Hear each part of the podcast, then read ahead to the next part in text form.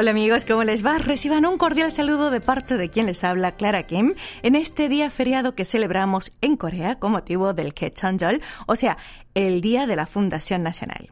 Kechanjol es un festivo nacional en la República de Corea cuyo nombre literalmente significa el día en que se abrió el cielo y se conmemora el aniversario de la fundación de Corea en el año 2333 antes de Cristo, cuando Son fue fundada por Tangun, el primer rey en la historia coreana, que es descrito en muchos textos coreanos como el origen de este pueblo. En cuanto al tiempo, hoy lunes tuvimos lluvias en diversas partes del país, provocando un leve descenso de las temperaturas que permanecían relativamente altas en los últimos días. Para esta primera semana de octubre se espera una mayor caída del termómetro, lo cual dará lugar a un clima mucho más otoñal. Bien, ¿listos para escuchar más Corea Diario? De ser así, empezamos con esta canción de Imujin. Creo que me afecta el otoño.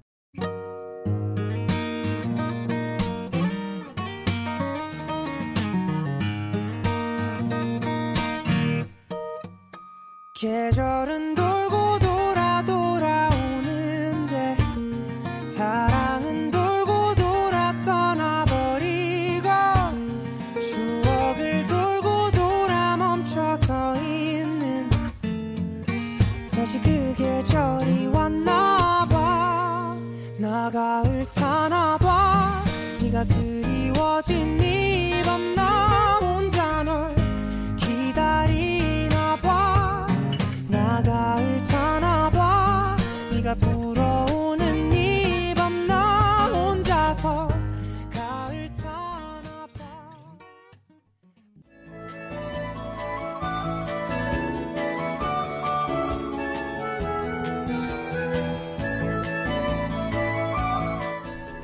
Octubre ha empezado con dos feriados, el Día de la Fundación Nacional que celebramos hoy 3 de octubre y el Día del Hangul que se festeja el 9 de este mes, o sea, el próximo domingo.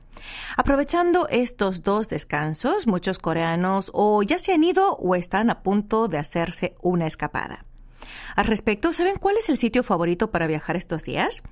La provincia de Gangwon, uno de cada cuatro viajeros que planea una corta salida en estos primeros días de octubre eligieron esta provincia ubicada al noreste de Corea.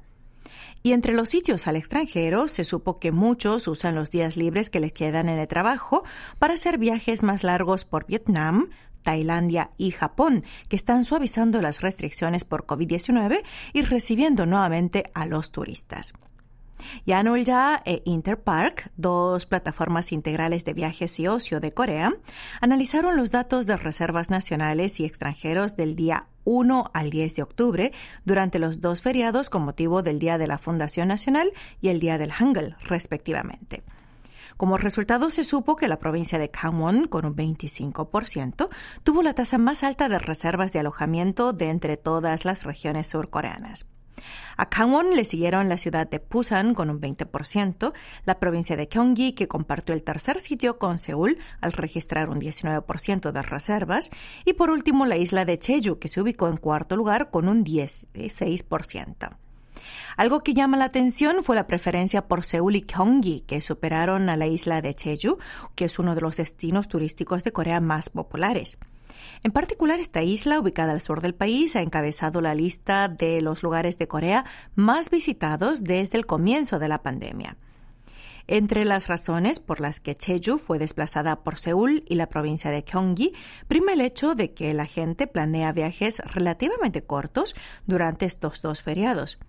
Según la encuesta, 6 de cada 10 personas pensaban ir una noche y dos días como máximo y debido al poco tiempo que disponían preferían moverse en el área metropolitana y sitios donde se puede acceder en automóvil. Por su parte, los viajes al extranjero, que recientemente comenzaron a reanudarse, se han orientado principalmente al sudeste asiático. Como resultado de la encuesta, Vietnam ocupa el primer lugar con el 23% de los paquetes turísticos favoritos, seguidos de Tailandia con el 11%. La predilección por Vietnam se debe a que dicho país asiático posee muchos destinos populares, tales como Da Nang, y además los gastos de viaje, los pasajes de avión y de alojamiento son relativamente baratos.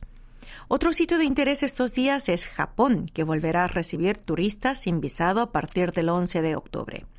En concreto, este país vecino a Corea se ubicó en el tercer sitio después de Tailandia, acaparando el 10% de las respuestas a favor.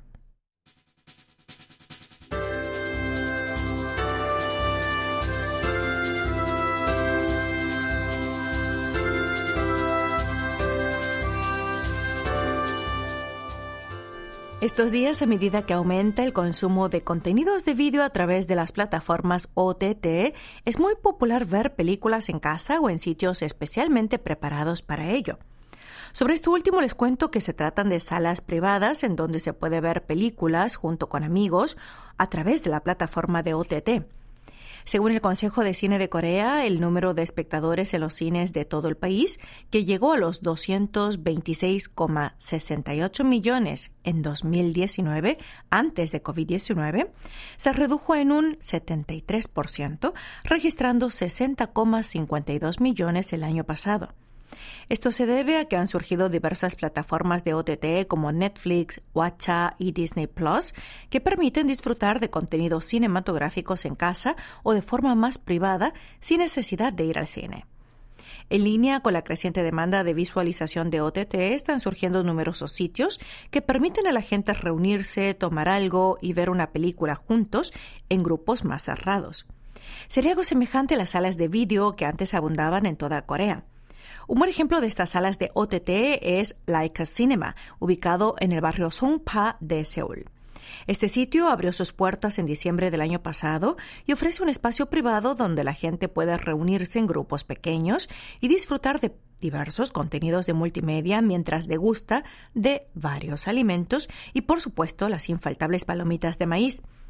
Lo cierto es que estas salas privadas son cada vez más demandadas, no solo entre las generaciones más jóvenes, sino también entre compañeros de trabajo, amigos y parejas. Pero no solo pueden ver películas, estas salas privadas también sirven para realizar eventos especiales e incluso hacer proposiciones matrimoniales, aprovechando los efectos multimedia. Por otro lado, hay aficionados a la música que se reúnen para ver el vídeo de un concierto de su cantante favorito. Teniendo en cuenta que las entradas para el cine han aumentado casi un 25% en comparación con los tiempos pre-COVID-19, estas salas son mucho más económicas. Es que el alquiler de una sala para seis personas cuesta 15 mil wones la hora. Sin embargo, si alquilas un teatro en un café, Mm, puedes usarlo hasta seis personas a 15 mil wones por hora, que es algo menos de 11 dólares estadounidenses. Y no hay costo adicional dependiendo del número de personas. Por tanto, si seis personas ven una película con una duración de dos horas, pagan 5 mil wones cada uno y además disfrutan de una reunión mucho más personal. Por esta razón, quienes han usado este tipo de servicios muestran un alto grado de satisfacción porque pueden ver las películas, los conciertos de cantantes, etcétera, cómodamente, mientras hablan con sus amigos a un precio muy asequible. Hacemos una pausa al son de esta canción de G. Friend, Yoja Chingu. Su título es Me gustas tú. Luego continuamos con más Corea Diario.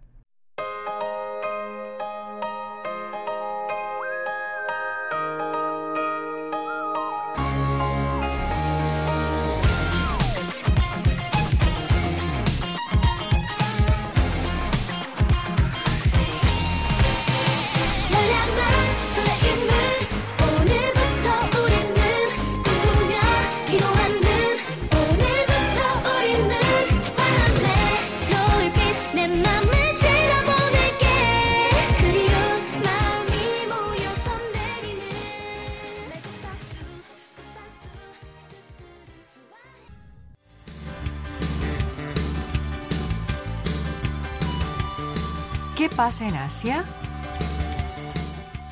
Muy buen lunes a todos. A partir de ahora escuchan este mini segmento en el cual pasamos revista a los acontecimientos más comentados en el continente asiático.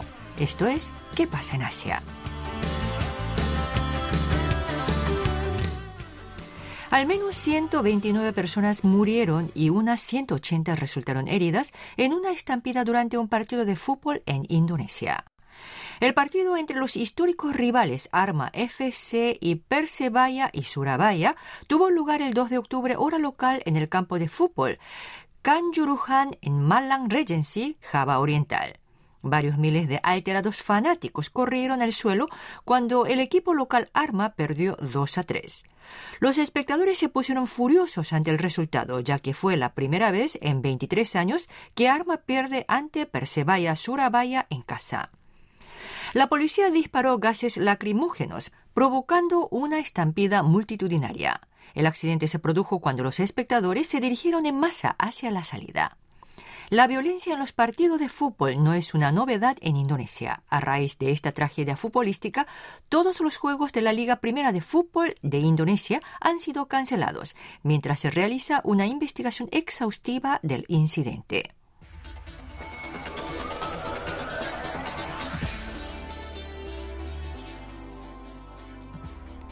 Hong Kong está tratando de atraer turistas a toda costa sumados a los ya suavizadas medidas de cuarentena, incluida la abolición del confinamiento obligatorio para los viajeros entrantes, planea distribuir 500.000 boletos aéreos. Según medios locales, si la situación de COVID-19 no empeora significativamente, el presidente ejecutivo John Lee anunciará una recuperación completa de la vida diaria en su discurso municipal en los próximos días. Hong Kong ha cerrado sus fronteras a raíz del brote de coronavirus a principios de 2020. Se bloqueó la afluencia de extranjeros y se impuso autoconfinamiento por 21 días a los viajeros entrantes. Estas medidas estrictas provocaron el éxodo de los trabajadores del sector financiero, así como de residentes y turistas.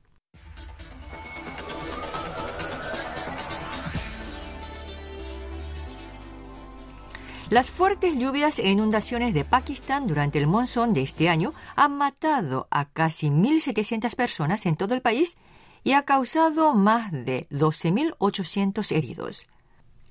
La sede nacional de respuesta a desastres en Islamabad, la capital de Pakistán, anunció el día 2 que en particular 759 personas murieron en la provincia sureña de Sindh, que sufrió las peores inundaciones, seguida por Balochistan en el suroeste y Khyber Pakhtunkhwa en el noreste con 336 y 307 respectivamente. Además, más de dos millones de casas fueron destruidas a nivel nacional y el número de animales muertos en cada provincia llegó a 1.162.000 según el informe de desastres.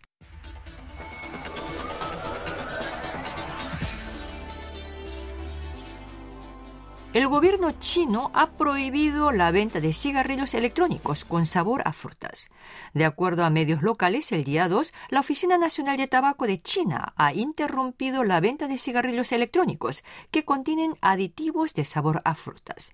En tanto, se decidió que se permitirá la apertura de establecimientos de venta general de cigarrillos electrónicos solo después de obtener el permiso de las autoridades y no podrá exhibirse anuncios en los lugares públicos, transportes públicos ni medios de radio, incluidos los servicios de redes sociales. También se prohíbe la venta de cigarrillos electrónicos alrededor de las escuelas. Las autoridades locales de China están tomando estas medidas para reducir la tasa de tabaquismo entre los jóvenes. Según el informe publicado en octubre del año pasado, aproximadamente la mitad de los adolescentes chinos entre 13 y 15 años ha probado cigarrillos electrónicos. Acaban de escuchar qué pasa en Asia. En la conducción les acompañó Sonia Cho.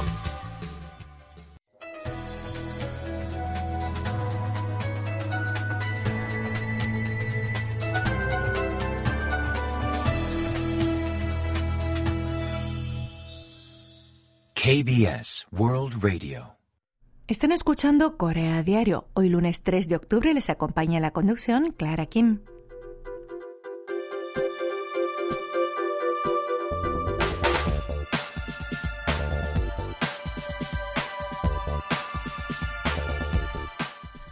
La polarización del consumo se acentúa paulatinamente. De hecho, estos días las ventas de grandes almacenes y marcas de lujo están aumentando respecto al año pasado, pero al mismo tiempo son muy populares las tiendas de bajo precio, así como las que venden productos de marcas privadas y las plataformas de segunda mano. Según las tendencias actuales, la gente se decanta por lo muy caro o lo muy barato, reduciéndose la proporción de los precios medios. Este fenómeno se atribuye a la recesión económica que polariza el consumo. Si bien es cierto que tras el brote de COVID-19 la tendencia del consumo iba en dirección ascendente debido a las medidas de estímulo y de apoyo monetario en todo el mundo, esto ha llegado recientemente a un punto de inflexión ante la fuerte subida de los tipos de interés. De hecho, a partir de agosto, el índice de sentimiento del consumidor fue de 88,8 puntos, lo cual representa una fuerte caída en comparación con la primera mitad del año pasado, cuando superó los 100 puntos. Además, el desempeño de las exportaciones de Corea también se ha ralentizado, lo que aumenta la posibilidad de conducir a una desaceleración en las ganancias corporativas y a una reducción en el poder adquisitivo de los hogares. Ante esta situación se pronostica que solo los productos muy caros y los muy baratos se venderán bien.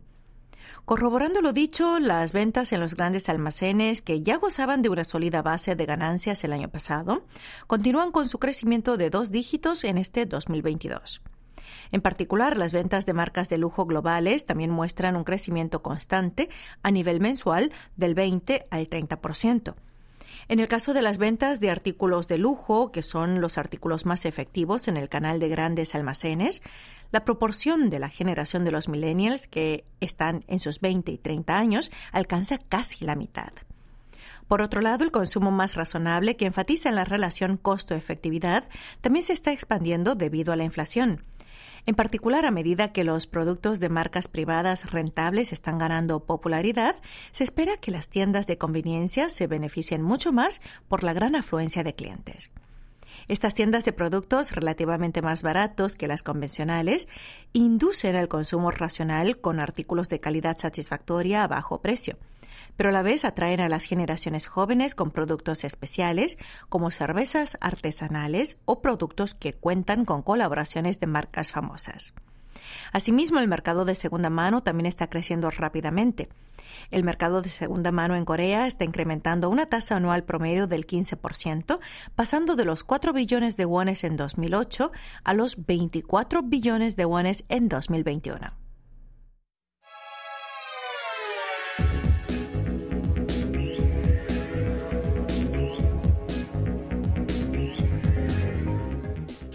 A medida que las anomalías climatológicas se vuelven una constante en nuestra vida diaria, se vuelve crucial para los países asegurarse de la tecnología de pronóstico del tiempo, lo cual es ya un nuevo estándar para la competitividad nacional. Tal es así que los países avanzados invierten miles de millones de dólares para mejorar la precisión de los pronósticos meteorológicos. Lo más importante es asegurar el poder de cómputo, a fin de mejorar el modelo de pronóstico numérico. Esta es la razón por la cual las supercomputadoras dedicadas al tiempo y el clima están atrayendo la atención. En principio, una supercomputadora es un ordenador que ostenta el rendimiento más alto entre las 500 mejores del mundo en junio y noviembre de cada año.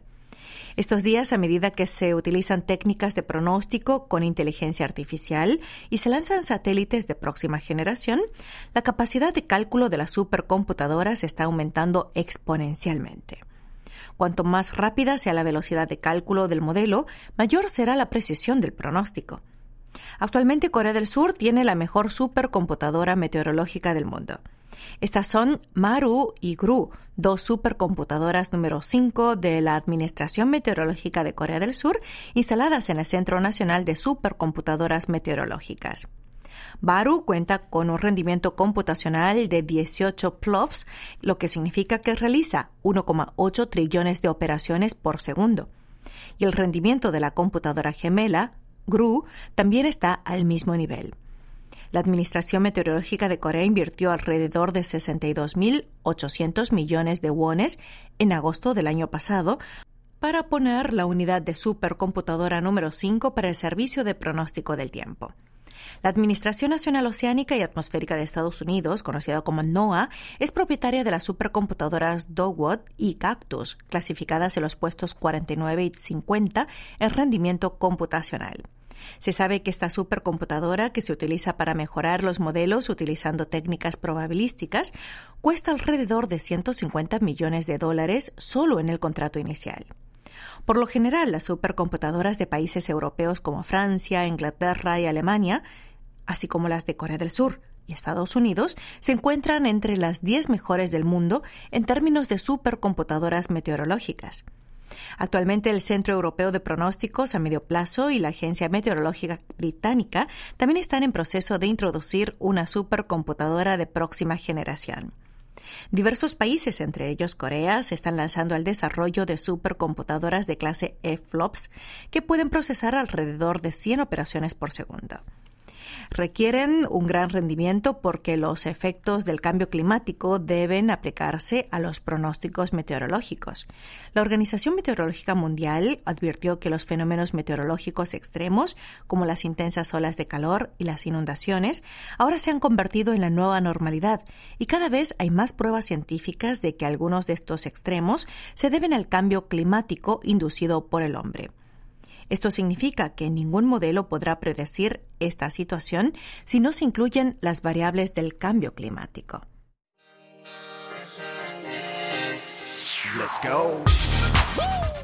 Aquí suena la canción con la que concluye esta primera entrega de la semana y del mes de Corea a diario. Los acompañó de la conducción Clara Kim y me despido con Rojo Atardecer en la voz de Big Bang. Espero que tengan un excelente comienzo de esta primera semana de octubre. Chao, chao. 그리워요 고개 숙여 눈물 훔쳐요 당신의 이름을 불러요 꼭 그렇게 날 남겨두고 떠나가야만 했는지 너만 생각하면 머리 아파 독하디도 간술 같아 수분이 계수병이지 매일 알아 누우면 본인지 내일이면 또 잠깐 잊었다가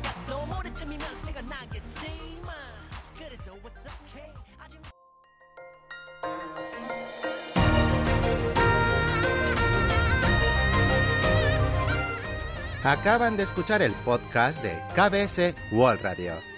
Hay muchos más contenidos en wall.kbs.co.kr barra Spanish. Gracias por seguir en sintonía. KBS World Radio